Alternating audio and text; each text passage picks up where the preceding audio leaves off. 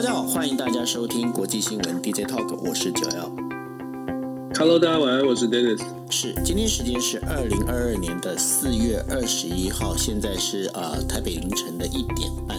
那今天为大家一样带来五则新闻。第一则新闻是乌克兰最新的一个内容哦。那当然就是今天的话，最主要的话包括了这一个呃，普丁呢，他发表了就是马里乌波里的这样的一个呃，就是被压制的宣言。那另外的话，呃，俄罗斯也发表了他们的一个洲际弹道飞弹哦。那希望能够来遏制，就是呃，欧美国家呢持续的在提供乌克兰的这些武器哈。那这到底内容是怎么样？我们再来跟大家做分析。另外一个，在我们昨天的这个国际新闻 DJ Talk 的时候，呃，我们正在开我们正在开这个国际新闻 DJ Talk 的房的时候呢，集团体也正在开会。不过，呃，集团体到后来的话，这这个结束是草草结束。虽然说当中美国、英国跟加拿大呢的这个财政部长退席了哈，但是大部分人还是留了下来，然后听啊、呃、这个俄罗斯的这个财政部长他的一些报呃就是线上的视讯报报告。哦，那这当中的话，其实就是集团体的这个机能啊，其实我们在昨天有讨论过，这个集团体的机机能是不是开始有一些呃变质变样了呢？那待会我们来做大家跟大家做一个分析。另外一个就是习近平哦，他在博鳌发表了一个讲话哦，那这讲话里面当然他就在强调，他强调的话不能单方面的做制裁这样的一个行动哦。那中国在这个整个就是对俄罗斯的这样的一个态度里头，到底？对他自己，他自己所拿捏的一个标准跟他的尺寸到底是什么呢？那另外的话，还有包括了这个昨天已经谈过南太平洋的这个所罗门，今天再来谈那个东帝汶哦。那东帝汶的这个呃，就是选出了一个亲中派的一个总统，他也是诺贝尔和平奖的一个得奖人哦。那为什么选出他？然后他选出来之后，对整个一个我们在讲的整个南太平洋的这样的一个趋势，到底有没有什么样的一个影响呢？那最后的话，在这个星期天呢、哦，法国总统就要进行决选。那在呃，就是呃，今呃，应该是说昨天的一个电视辩论里面的话，马克宏好险，他这个这个就是民意支持度往上爬了哈、那他用什么方式让他的民意支持度上来呢？那待会来跟大家做一个分析。我们先进入第一则新闻。第一则新闻要跟大家讲的就是说，俄罗斯总统普丁呢，在二十一号的时候宣布，俄罗斯军队呢已经实际的控制被俄俄军所包围的乌克兰东南部港口城市马里乌波尔。那这个同时呢，这个就是呃，普丁他也命令。俄军啊，对于乌克兰军队所那个据呃占据的这个所据守的，应该是说据守的这样的一个钢铁厂呢，进行全面包围，而且不准有任何一只苍蝇飞进去。同时呢，他要求俄军是停止攻击。马里乌波尔的防卫呢，一直是由就是乌克兰的亚速营在做主导，俄罗斯也把亚速营当成是新纳粹组织。那现在的话，由于呢。钢铁厂本身，它其实有一有很多的庞大的这样地下设施哦，其实攻守都很困难。那乌克兰呢，它没有办法打破就是俄罗斯的这样的一个包围，但是呢，就是俄罗斯军队如果真的要强行进入这个钢铁厂的话，也会造成双方的伤亡。对于俄罗斯来讲，现在最好的方式就是用最少的兵力守住这个钢铁厂，然后再把兵力调到就是顿巴斯这个地区哦，当成一个主战线。那在俄罗斯，另外的话，就是俄罗斯国防部呢，在二十号的时候也宣布，已成已经成功的发射了下一代的洲际导啊弹道弹道导弹，叫做萨尔姆啊萨尔马托。那普丁说哦，它是它的性能是最高的，然后而且呢，它可以突破现在所有的这个现代的导弹防御系统。过去呢，俄罗斯的这个导弹如果要打到美国的话，它可以越飞越那个呃，就是北极啊、哦，然后穿越北极，然后就到美国本土。那现在这一这个的话，这个呃洲际导弹它可以往往南打，然后穿越过南极之后，一样可以打到那个美国本土哦。那这个当中的话，因为它在这个根据俄罗斯的这个数据里头啊，它的最大射程是一万八千公里。那而且它可以携带十枚的一张核弹头哦。Dennis，对于这样的一个整个一个呃算是武力竞赛哦，那你觉得接下来的话，美国会怎么去做表示？美国会怎么做表示？我觉得俄罗斯这个这个飞弹的试射，事实上它就不是针对乌克兰来的，因为这个飞弹对乌克兰大，对于目前的这个乌俄的冲突来说，嗯，没有太大的没有太大的实际的功用。可是它对于所谓的象征性的意义，象征给西方国家告诉西方国家说，俄罗斯现在有世界最强的，当然他们号称世界最强的、最先进的这个飞弹呢，他是想要传递的讯息是。就以现在的乌俄冲突来说，西方如果你继续给澳元的话，那你看我有这样的武器哦，你们可能会威胁到，可能会逼我出手，所以有一点点威吓的这个动动机。那大家可能会说。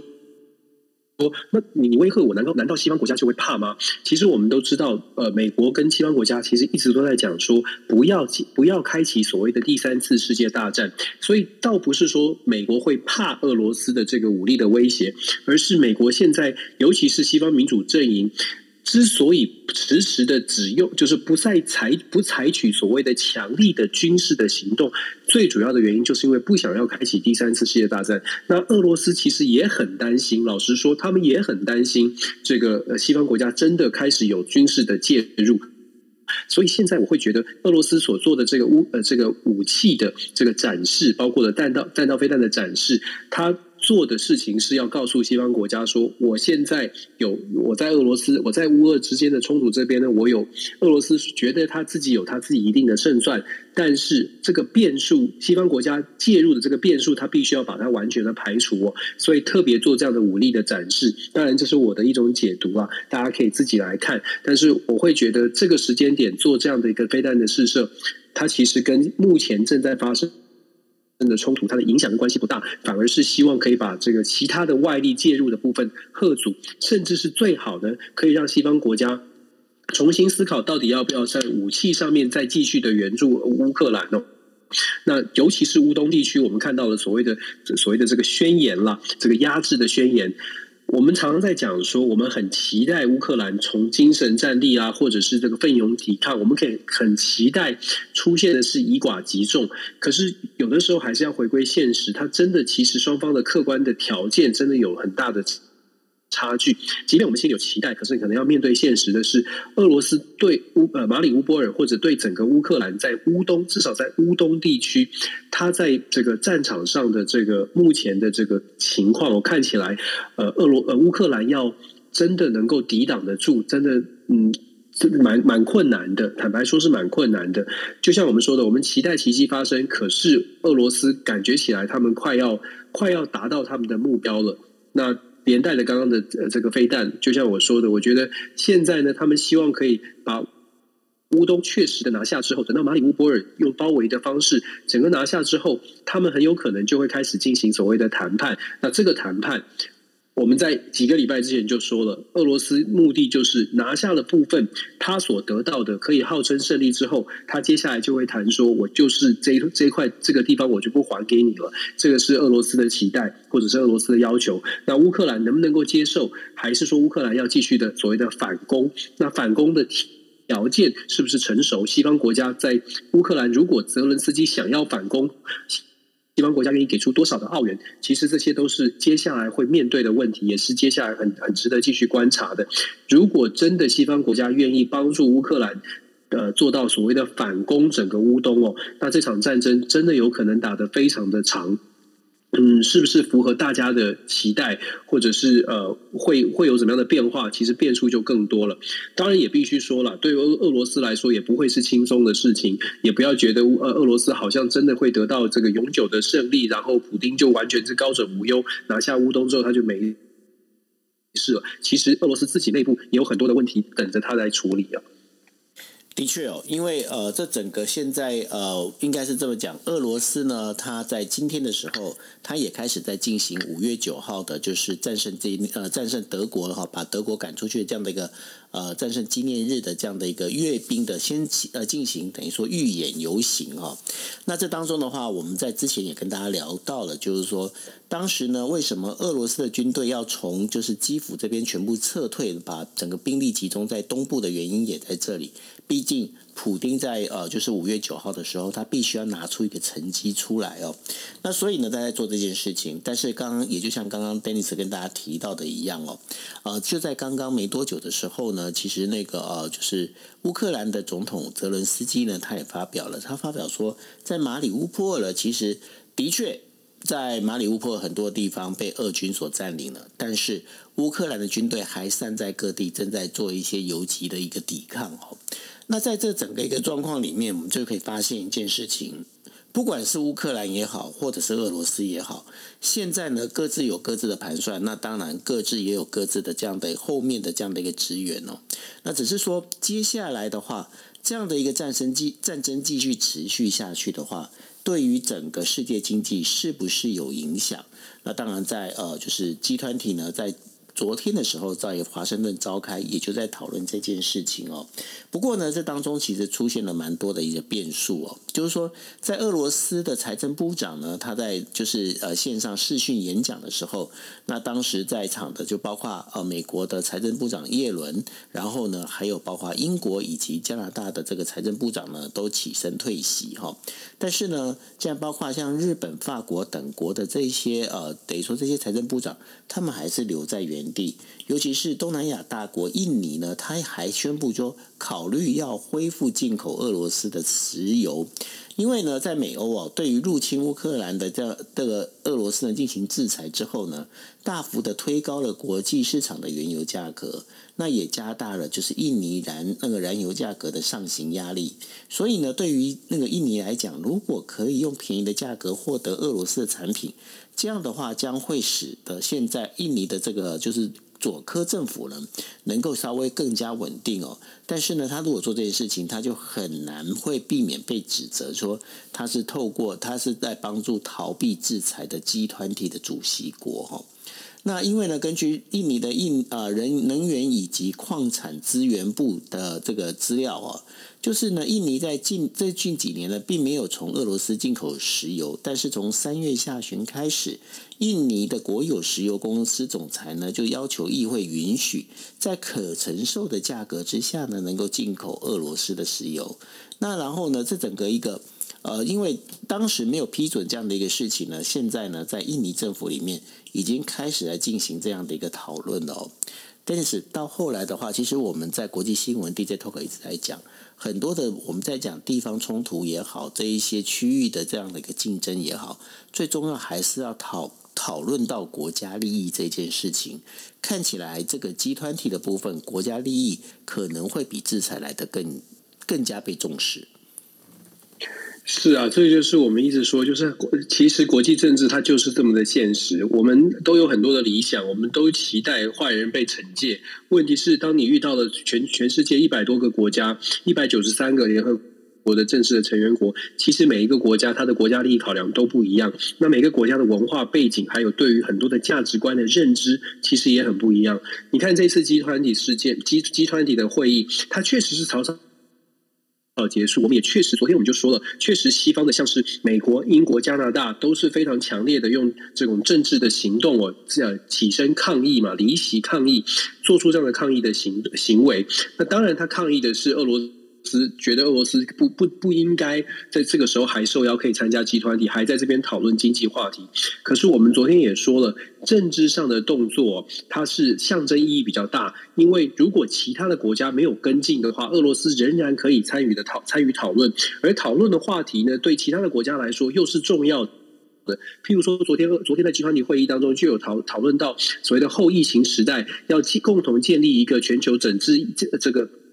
帮助后疫情时代的这个建设的基金，那你说这个基金，它如果一旦成立了，集团里的国家都认同了，大家一起要这个捐钱去援助，那大部分的国家会不会说，哎，我们就我们就来禁止俄罗斯捐助，或者禁止俄罗斯的钱？很现实的来说，我们觉得，哎呀，这个好像邪恶势力的钱不要拿。但是我相信很多国家可能想法不会是这样，他会觉得，如果这是帮助全世界，尤其是。疫情是不是要疫情跟政治、疫情跟军事冲突分开？每一个我还是要强调，每一个国家看待事情的方式不太一样，跟国家的背景文化都不同哦。那你昨天的这个集团体，很显然的，美国、英国、加拿大确实表达了立场。可是我们昨天也说了，他们离开会场，象征性的意义很大。但是实际上呢，他们会不会了解会场内发生了什么事？还是会会不会继续跟进？就是集团体的这些决议？如果他们还觉得这个集团体或者是国际组织是需要。要合作的，还觉得加入这个国际组织是有意义的。那么，当然，包就算耶伦可能起身抗议，可是后续美国如果不退出集团体，英国、加拿大不退出集团体，那当然集团体的决呃决决议还是会跟进哦。那再次的就是强，就就变成了政治的行为，它的它的目标到底是什么？就变成我们大家可以去思考的。那剩下在昨天的集团体会议当中，像是印尼、印度、中国、南非、日本这些有的国家，都还是继续听俄罗斯的说话。他们也不代表他们就认同俄罗斯，当然他们也是反对的。问题是，就像我们说国际现实，那讲到这个能源的跟石油啊，就是这种利国际的利益的部分呢，其实大家可以去思考的问题是，现在俄罗斯它。你要说它这个坚巧也是，你要说它策略也是，大家思考的是现在国际的原油价格哦，像布兰克原油今天早上是一百零七块、一百零八块一桶，西德州原油是一百零三块左右哦。那你知道俄罗斯现在用多少价格给印度跟印尼吗？为什么印尼会开始去思考呢？因为俄罗斯现在开出一桶七十五块钱，各位朋友可以自己想一下，九二你也可以思，我完全大家可以理解。为什么这么大的这个落差，就是给了这么优惠的价格，石油的价格，难道这些国家不会心动吗？一定会有国家心动的。一百多块对上七十五块钱，那是差了三十多块钱。印度的这个财政部长就直接挑明的讲说，为什么站在一印度的国家利益，为什么我们不买？他直接就问西方的媒体说：“请你告诉我为什么我不买？我又不接，我又我又不惩治，我又没有对离我没有跟我对我来说没有影响。我觉得战争不要发生，我不喜欢看到战争。可是那是你们在打的仗，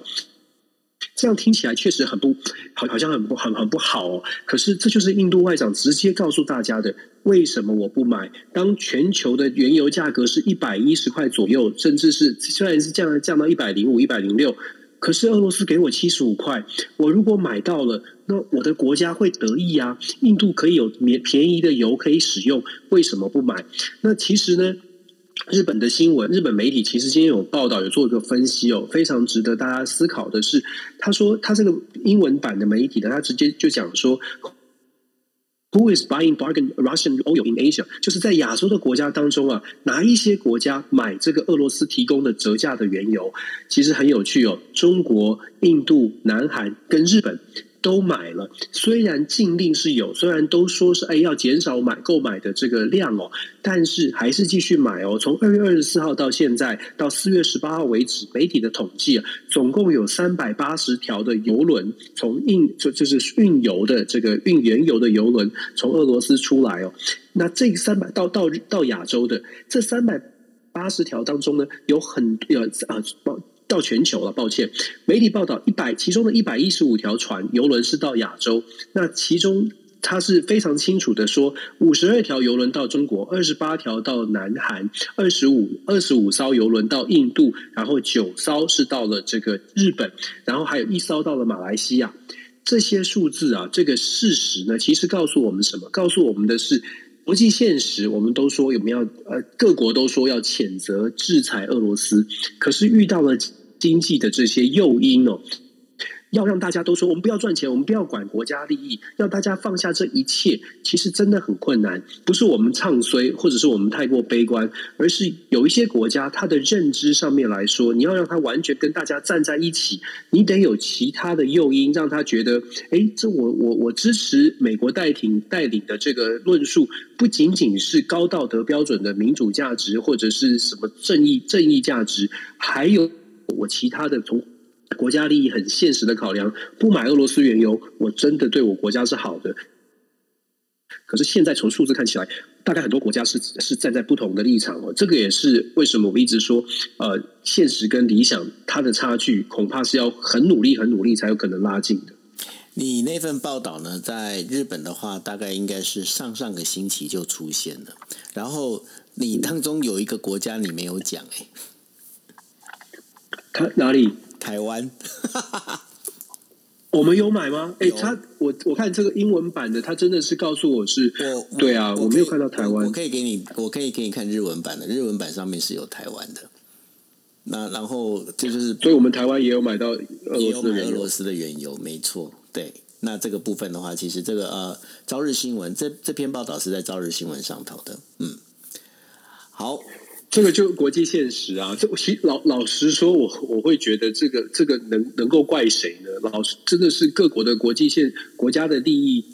坦白说是真的挺重要的。是。那所以呢，这就是呃我们在讲的，就是有关于这整个我们刚才已经在跟大家提的，就是属于国家利益的部分了。那因为呃像就是乌克兰会讲这些原油的话，它叫血腥石油哦。那这当中的话，就是会可能在购买它会变成这种轻恶，可是回到了一个所谓的国家利益的时候，这到底该怎么样？我们换换句话讲的时候，今天如果今天一个国家的那个汽油开始往上飙涨的时候，到底这个政权会不会稳定？那也就是变另外一个问题了，对不对，Dennis？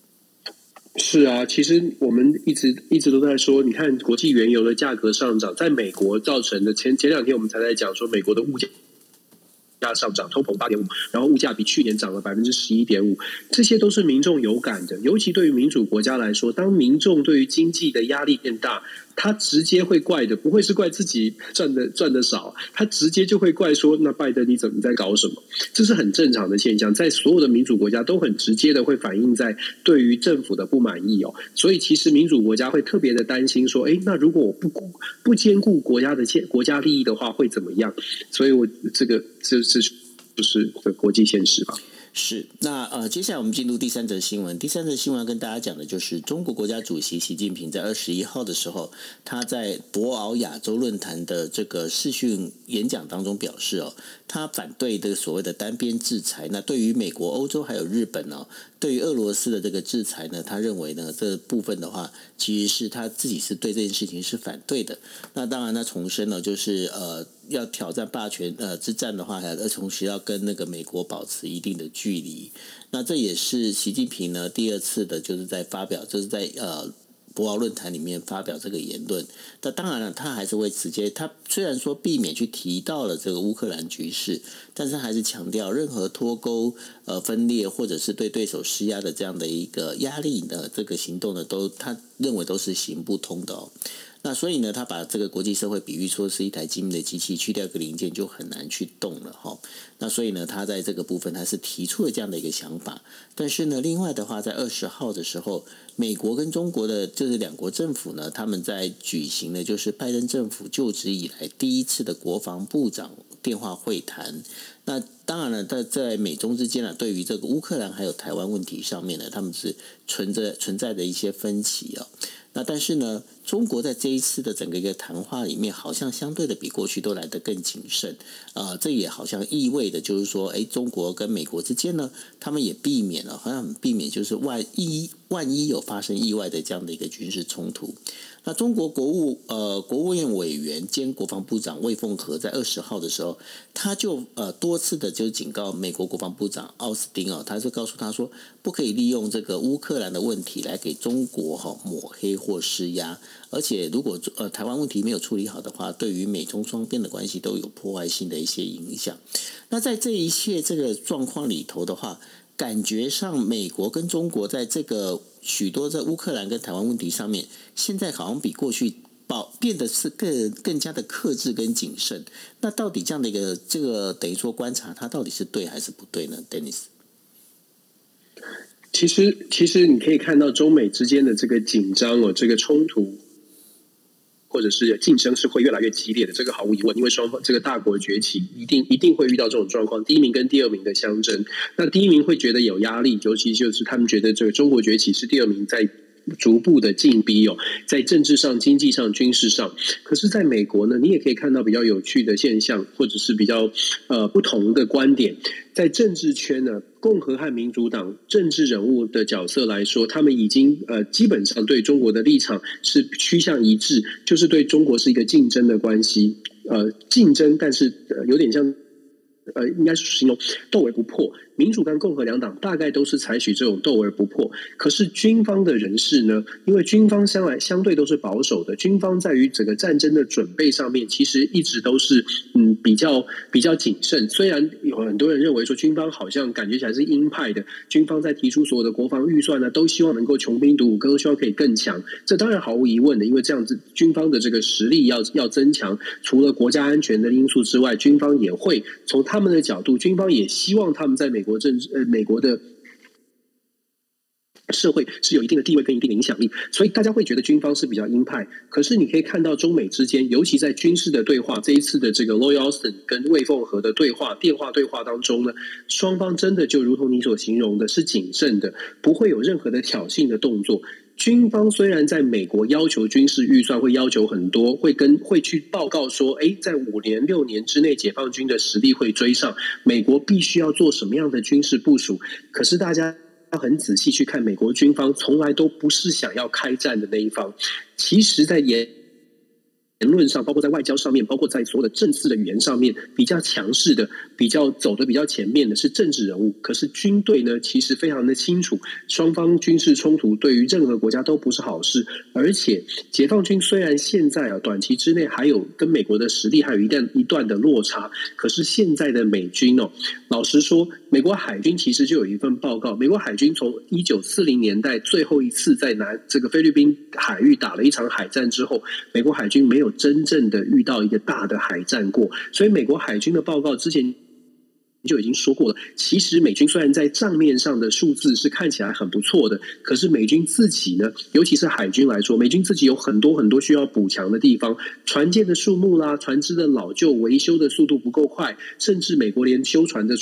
船坞，海军的造船的船坞、修船的修补的这个呃补给这个船坞呢，其实都已经年久失修，而且需求是远不这个这个供给跟需求是不平衡的。也就是现在，即便是拜登总统有提出所谓的国防预算的增加，我们之前说过了，军方非常小心谨慎的在计算，现在这个国防预算的增加，对于美国真正的军事实力，它的增加是有限的，因为把通膨、人质成本增加之后换算下来。真的每一年哦，美国的军事的呃能实力成长是相对是有限的，所以军方在计算计中美之间的对抗，尤其在做沙盘沙盘沙盘推演啦，或者军事演习的时候，其实都是相对非常小心的。这也是为什么我们会要特别小心去小心去解读这个美国对于美中关系的新闻，尤其是把政治。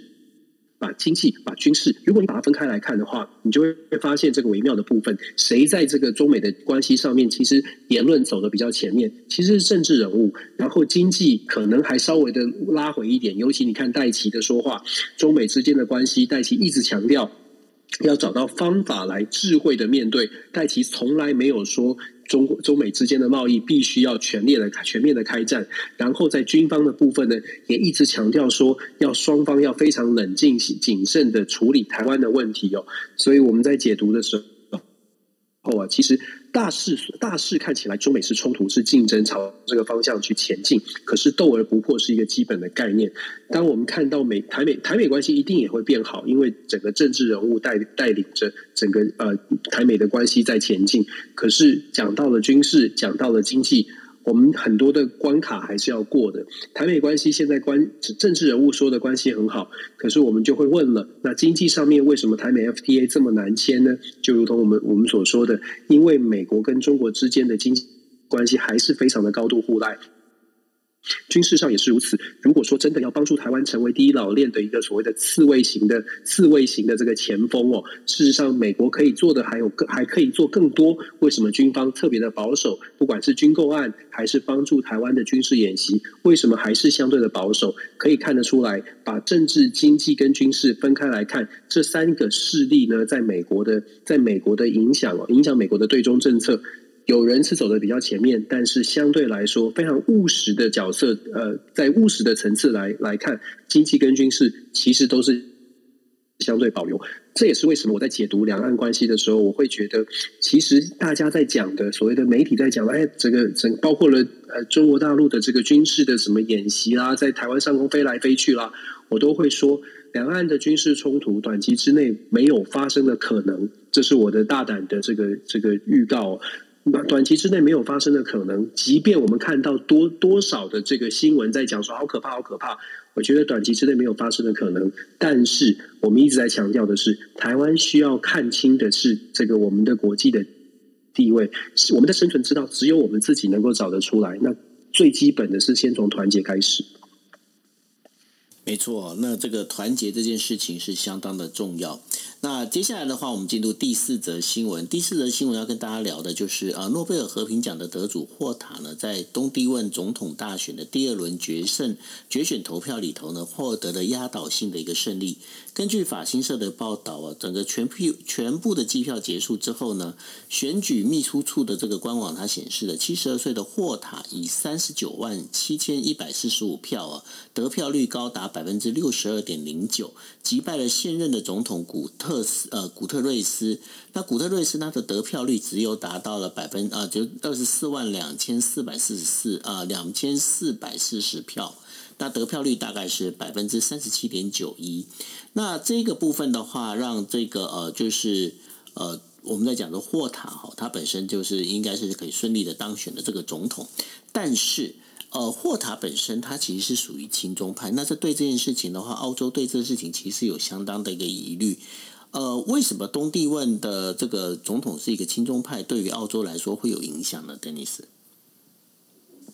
那当然跟它的地理位置有很大的关系啊。其实最近我们看到南太平洋，像是东帝汶啊，像是这个所罗门群岛，这两天都吵得沸沸扬扬。关键就在于这两个地方现在感觉起来都是朝向中国在靠拢。为什么会发生这种状态状态呢？第一呃，第一个问题是这两个地方，就东帝汶跟所罗门群岛，其实都很需要经济上的澳元，都很需要贸易，都很需要赚钱。那很直白的说，对他们的国家利益，虽然是小国，他们的国家利益就是希望可以赶快的赚钱，赶快的经济发展跟繁荣。大家会说：“哎呀，你们难道看不出来北京可能是一个这个糖衣毒药吗？”可是我们有的时候说，很很很很无奈的，也是说，当世界都没有人向他们伸出援手的时候，糖衣毒药，他看到的或者是他吃到的，就是先先先的那口糖就够了。因为如果连那口糖都没有的话，世界跟人生都太苦了。所以糖衣毒药对这些国家而言呢，他就算他知道，他也会觉得我我必。必须先拿了，因为我如果没如果不吃，我我就直接直接走向这个这个这个落后，直接没有办法发展。所有的国家都讲了很多，可是没有做。所以第一个部分我们看到的这样的发展状况，代表的是这些国家都很需要帮助。那延伸下来的问题就是，那西方国家难道不能给帮助吗？不是不能给，而是没有给。所以才会在一步一步的造成，像是东帝汶啊，像是像是所罗门群岛，居然在最近开始跟中国呃有开始建立更紧密的关系。那北京当局其实也看到了。或者又或者又或者说，北京呢，在这近最近这几年，尤其是习近平为什么一直强调所谓的中国强起来？因为在他的这个判断当中，在中国的判断当中，美国的影响力是往下走的，因为美国自己内部的问题太多，美国自己这个内部的蓝红的拉扯，共和民主党的拉扯，造成美国没有办法把真的国力展现出来。如果我们相信美国有强大的实力的话，现在美国的政治纷争恰恰的让这个国力是完全卡死在美国的内部纷争里面。那北京当然看见了这样的情况，所以他他在整个南地南南太平洋地区呢，积极的，你要说挖墙脚也罢，你要说这个积极的布局，保护自己的利益哦。保护自己的国家安全，他做出这样的策略，这是目前看起来中国还会继续往往往南太平洋去做发展。那战略战略地位，因为这些国家都距离，你可以想象，都都超过了第一岛链的。这个地图拿出来一看就知道，通通都超过第一岛链，超过第一岛链。那我们本来在讲说，台湾在第一岛链的战战略地位很重要。其实你从现在北京已经逐步的跟像是东帝汶啦，像是这个。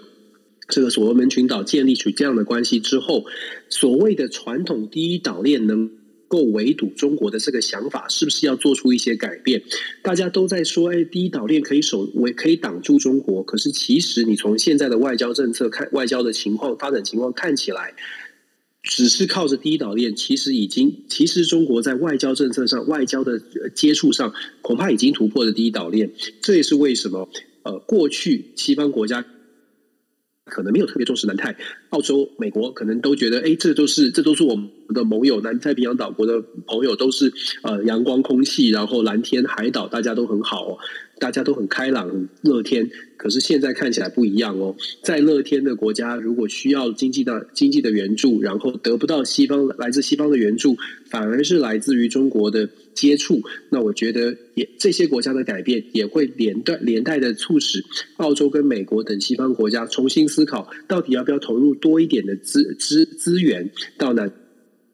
南太南太的岛国。那这些南太岛国会不会因为西方国家重新跟他们建立关系，就又？就再转回去呢？这就是我们后续可以值得观察的部分。但是现在东帝汶选出来这个总统啊，他是很明显的，他就说为了国家的发展，任何国家只要愿意帮助我们，我们都应该要接触。所以大家会认为说，他接他当选之后的东帝汶非常有可能会走的跟中国非常的接近。那跟中国非常接近，代表是不管在国家的建设啦、基础建设，甚至网络或者是港口的设施，会不会都是由这个中国？来帮助建造的，那建造之后的下一步又会是什么呢？其实这是为什么西方国家那么紧张，因为很多事情都并不透明，也并不清楚。不过呢，呃，这个东西的话，我倒是另外有一个不一样的一个想法哦。这当中就是说，大家可以从现在包括斯里兰卡、巴基斯坦，然后缅甸以及老挝现在所呈现的一个状况，也可以看得出来哦。就是说，今天的话，呃。就是中国，他用这样的金钱的方式，用这样的一个经济外交的方式，然后呢，不管说今天在呃斯里兰卡，然后巴基斯坦，或者是甚甚至我们今天所提到的东帝汶，还有所罗门哦，去做这件事情的时候，我们经常在讲一件事情：你今天你做这些事情之后，你能不能接地气哦？那因为如果大家仔细去去找这些相关的新闻，大概也能够看得出来，有很多的中国的企业。到了这些地方之后，其实造成了很大的我们在讲的，就是呃种族跟种族之间的一个纠纷跟冲突哦。那所以呢，甚至有一些包括中国的这个企业的这一些呃，应该是管理层，然后到这等于说到了这当地之后呢，对当地的这些呃。就当地的住民或当地的这些呃居民呢，其实在所做的一些事情上面，其实有一点这样，就是以指以指气使这样的一个事情发生哦。所以，丹尼斯，我觉得这当中还是有一个蛮奇妙的一个点，为什么呢？因为跟着就是像中国这些企业的话，他们是跟着国家的政策在走。那在走的时候，其实这当中跟我们在讲的作为自由经济、自由经济贸易跟企呃，就是自由的这样的一个企业文化，其实是完全不一样的。那这样的一个做法，它到底是对还是错呢？您说，你说，呃，怎样怎样的做法是对还是错？就是因为今天，包括你看哦，像像中国的这些企业，它用这样的方式，用经济的这个进驻，其实它是背后是。有国家的力量在上头的，但是呢，这样对那像美国啊，像这些欧美国家呢，你说他们这些非常的就是我们在讲的，就是资本主义啊，非常的这种所谓的，就是一直经呃自呃经济导向的这样的一个做法。可是它毕竟是私人企业，它的私人企业每个做法，那当然对于当地的这样的一个民众，他们会有更多的这一些跟当地的一些包容感。那这当中这差别性其实是蛮大的。那我不知道哎，我我不晓得说他像中国这样的做法的话，你你刚才在讲的，就是说东帝汶也好啦，然后包括所罗门也好，那我们现在看到斯里兰卡就知道了，斯里兰卡其实对于中国这样的做法，其实也开始出出现了一种所谓的抗议跟反弹的一个声浪哦。那这样的一个做法里头，你觉得接下来对中国这是一件好事吗？对你，你刚刚讲到有一个字，有一个词很重要，就是开始。斯里兰卡开始就是感觉到反感，对不对？那就代表说斯里兰卡已经开始有已经经历过了。发现不好，可是我们看东帝汶，东帝汶二零零二年才独立啊。东帝汶在独立的初期，全部都是靠着澳洲去做维和的。所以其实东帝汶为为什么澳洲会觉得东帝汶应该是我们自己的小老弟？因为我们甚至有维和部队，澳洲的维和部队在澳洲在东帝汶维持他们在独立过程当中的社会稳定。所以过去这几年呢，基本上不能说澳洲不理东帝汶，而是东帝汶它所需要的很多的发展的资金，澳洲就算想帮忙，它的帮忙也不可能像中国这种用国家这种大。手大脚的援助哦，对于东帝汶来说，你可以想象，当东帝汶有政治人物告诉你说，我们跟中国的话，我们一次可以拿几百万美金，甚至上千万美金，他就会，因为他还没有尝试过。我们刚刚说糖衣毒药，他还没有尝试过，他就没有办法开始感受到这个不好。所以，九二，你刚刚讲的问题是，呃。如果我相我也相信，就是如果像东帝汶、像所罗门群岛，在交交往的时间再久一点，这些负面的效果就会出现。问题是，他们都还在那个甜头阶段，你知道吗？就是他们还没有还没有感受到，他们现在只希望赶快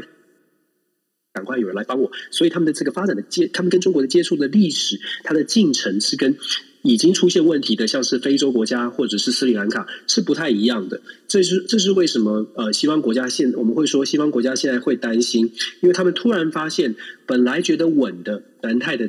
一些国家居然现在开始被渗透或被介入，对他们来说，对美国为首的，像是澳洲、美国这些西方民主国家，现在突然惊觉，哎，原来北京把手伸到这么小的国家，那因为北京当局看到的不是这个国家的这个人口，或者不是这个国家的这个有多大的贸易的发展的空间，坦白说，它就是它的战略地位，就是我们刚刚说的突破了第一岛链，虽然。在南边一点，突破第一岛链，它的船如果可以在东帝汶，它的它的军舰如果可以开到所罗门，对于整个战略布局而言，即便现在还没有这个实力挑战西方国家，但是未来不知道三年五年之后会是什么样哦。所以三年五年之内，中国对于这些国这些地方，像是东帝汶啊，像是所罗门群岛的帮助。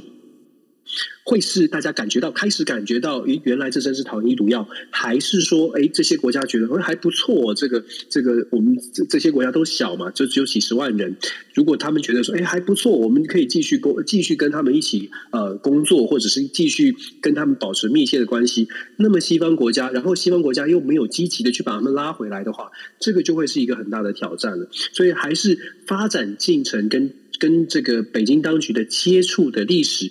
呃，时间接触的这个时呃长度啊、广度啊、深度，到目前为止还还没有让他们有这种感受，有有很大的差别。那未来我觉得，当然你刚刚讲的这些问题都会出现，因为都必须要在地化嘛。没有人喜欢说，哎，别人告诉我我的国家该怎么做，只不过。大家就在抢时间啊！我相信北京当局的策略就是：给我三年，给我五年，我先搞定了，我先搞定了港口，我先盖好了什么，我先把网络都是我的，这个就是不一样的策略了。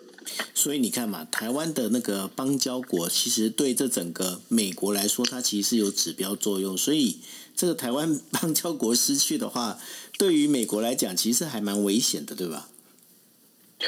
是啊，是啊，所以这就是为什么我们会看到美国会真的是会，甚至讲讲很直白的，老实说，美国会去介入像是洪都拉斯或者中南美洲这些国家的选举，甚至直接的讲说，我们就是要希望你可以在当选之后，不管你跟中国的关系什么，你当选之后要给我维持台湾的关系。如果我们真的很客观的说，这当然是介入他国的选举嘛。可是从台湾的又是一样的国家利益，我们从台湾的国家利益的角度来看。它是不是好事？它可能，它可能不是，不是，不，不是这个，这个，这个多么公正客观的事情。但是对台湾的国家利益来说，它不是坏事啊，因为它帮我们守住了邦交。对美国而言呢，有了跟台湾的邦交，至少在它的后院，像是中南美这些国家，它的后院至少有一个比较可靠的一个，一个，一个。这个一个呃，跟亚太之间的关系，它不会突然有有可能来自北京的某种企业，或者是某种网络的建制，或者是是是某种基地突然在这个地方出现了。所以，当然，这个帮助台湾是美国目前帮助台湾是符合美国的利益，只是怎么帮助是我们要去思考，而且真的是要用智慧哦，尽可能的把我们自己的。尽可能的为我们自己争取到最大的国家利益，因为美国的利益是不是完全的跟台湾的合在一起？这个就是我们要花脑筋去思考的。是，那我们进入第五则新闻。第五则新闻要跟大家聊的就是二十四号法国总统的选举呢，要进入决这样决战的这样的一个投票哦。那现任总统马克宏呢，还有就是极右派的勒庞呢，在二十号的这个电视辩论会当中呢。在整整大概两个半小时的一个时间里面，他们就针对了对俄的外交哦。啊，以及就是高价的这样的一个措施呢，进行了各种问题的这样激烈交锋之后呢，那根据美呃法国电视台的这样的一个对观众所进行的一个调查当中啊，有百分之六十左右的人呢是给马克宏这边站了呃投了一个赞成支持的一个票哦。那所以呢，这一次的就是因为整个在投票前呢，就一场辩论是唯一的一场辩论了，那所以这个支持率呃就是。比勒庞来高的这个马克宏来讲的话，对他来讲是一个比较能够安定的一个做法，尤其是在这一次的这个辩论里面，其实马克宏把就是呃就是勒庞跟普丁之间的关系是直接拿起来直接打吼，那用这样方式在做的话，当然也是希望能够挽回他本来这个比较低迷的这样的一个声望。Dennis 这样看起来的话，那个呃马克宏他应该这一次的选举应该是可以顺利的过关吧？看起来是这样啊。从这个辩论辩论之后啊，大家对于这个勒庞的支持又往下。掉了，然后对马克宏的支持往上升，主要的原因是因为他的论述还是比较中性的。就算左派，我们说百分之二十二有七百多万的这个法国选民在第一轮没有投给马克宏，那我们比较担心的是所谓的投票率。可是目前看起来呢，如果在两个对于左派的从左派的角度来说，如果这两个选民这两个候选人是唯一的选择，然后又会有这种很。安心勒庞当选之后出现巨变，法国的未来出现巨变，这样的担心呃存在的情况之下，这二十二趴的左派选民很有可。可能会出来投给马克宏，这当然是马克宏的期待，马克宏阵营的期待，这当然是勒庞阵营最不想发生的事。可是，在辩论之后，看起来呢，这个局势是越来越明朗哦，越来越多人开始担心勒庞的机会真的出现了。我们说上一次哦，以上一次马克宏跟勒庞的对决，当时呢，马克宏得了百分之六十六，勒庞是百分之三十四，差距是非常大的。这一次呢，根据这个最新我看到的。这个辩论结束之后的民调，双方的差距有拉开一点点。本来是最近接近到百分之六啊，已经来到百分之六，但是现在双方又拉开了，拉开了百分之十左右的差距。现在看起来，距离选举剩下最后的两三天的时间，如果没有出太大的意外、差太大的差错的话，我想马克宏维持他的这个位置应该没有问题。可是，就如同我们之前所说的，勒庞这一次能够得到这么多的支持，对于马克宏未来在进去进入他第二。那个政旗之后，他会面临到很大的右派的保守势力的挑战，而保守势力的挑战当中，勒庞最多的得票的点就在于针对马克宏的这个执政的经济的问题哦，尤其是在乌俄战争最近的这个。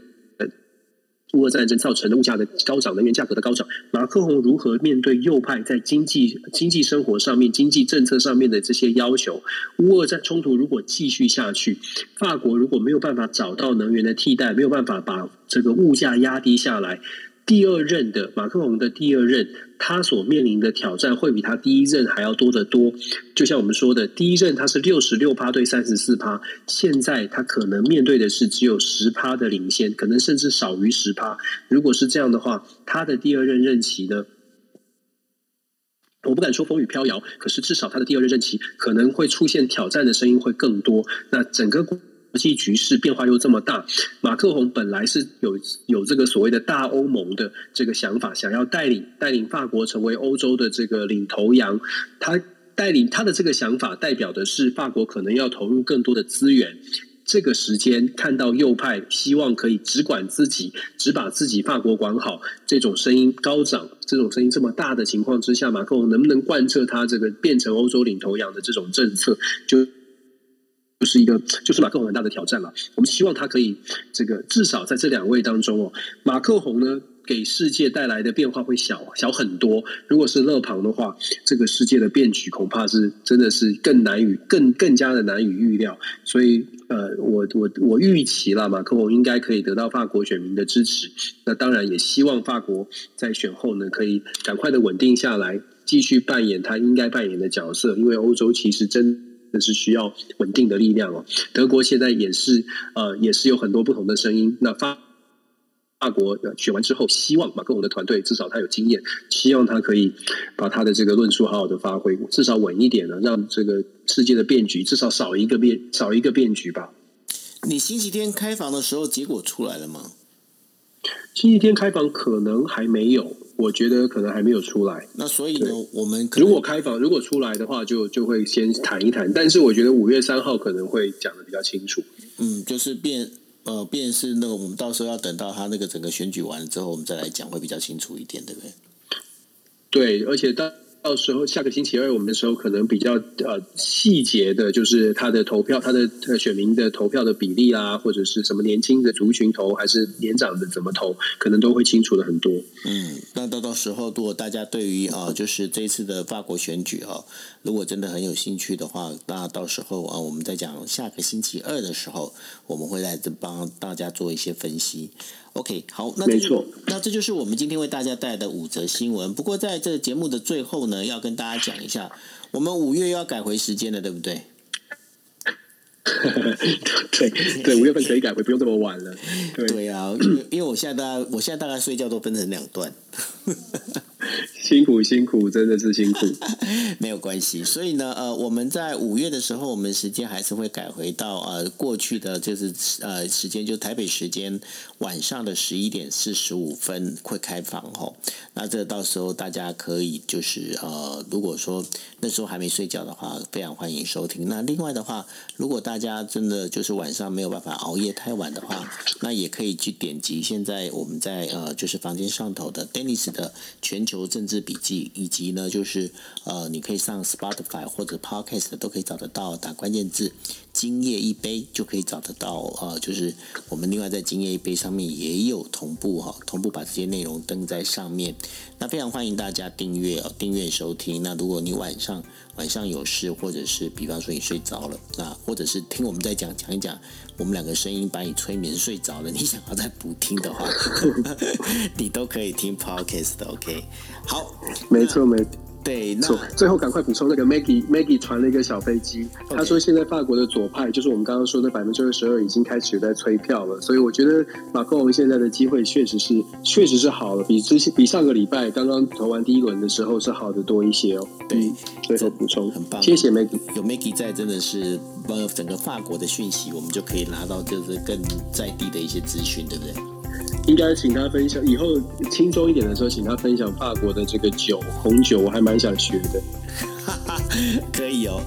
这个感觉这个主题还不错。OK，好，那这就是我们今天为大家带来的国际新闻 DJ Talk。那今天也是这个星期的最后一天的播出哦。那我们下一次的播出时间是在呃下个星期二，一样是早呃凌晨的一点半哦。那所以呢呃就是等到下星期二的时候，那回来再跟大家分享最新的一些讯息哦。那谢谢大家，大家晚安喽，拜拜。感谢晚安，拜拜。